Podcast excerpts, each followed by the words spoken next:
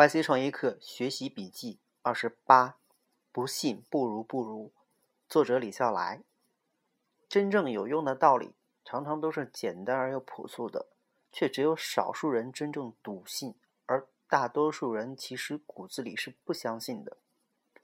第十课里，埃尔弗德林提到甘地的话：“Your beliefs become your thoughts, your thoughts become your words.” Your words become your actions.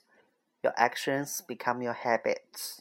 Your habits become your values, and your values become your destiny. 信仰决定思想，思想决定措辞，措辞决定行动，行动决定习惯，习惯决定价值观，价值观决定你的命运。一个公司真的要有文化吗？我觉得要有。道理很简单。一个生命要灵魂才有意义，但更多的时候，我们会发现很多的公司只不过是假装有文化，那个文化都是假大空。公司内部其实也没有人相信，假装没有文化比没文化更吓人。Zappos 的文化朴素又简单，The first core value was to deliver wow through service，让你的用户尖叫。朴素简单却又值得追求，越是朴素越是越是简单的道理就难贯彻。Everybody wants to provide great customer service. Every company wants to have great culture.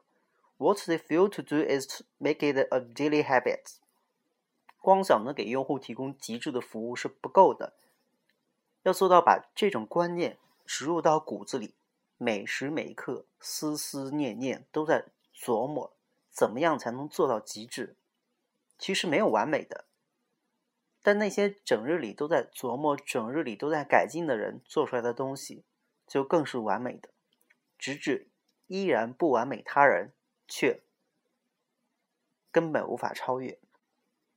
每个团队的文化必然各不相同，但有一点是相通的：优秀的团队都恪守自己的原则，无论大小。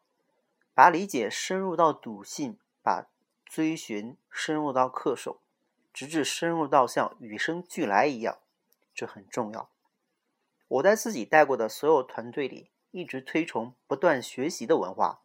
我讨厌不进步的人，我讨厌固步自封的人，我讨厌没有好奇心的人，我讨厌不肯尝试新事物的人，我讨厌不肯自我调整的人，我讨厌为了面子不讲道理的人。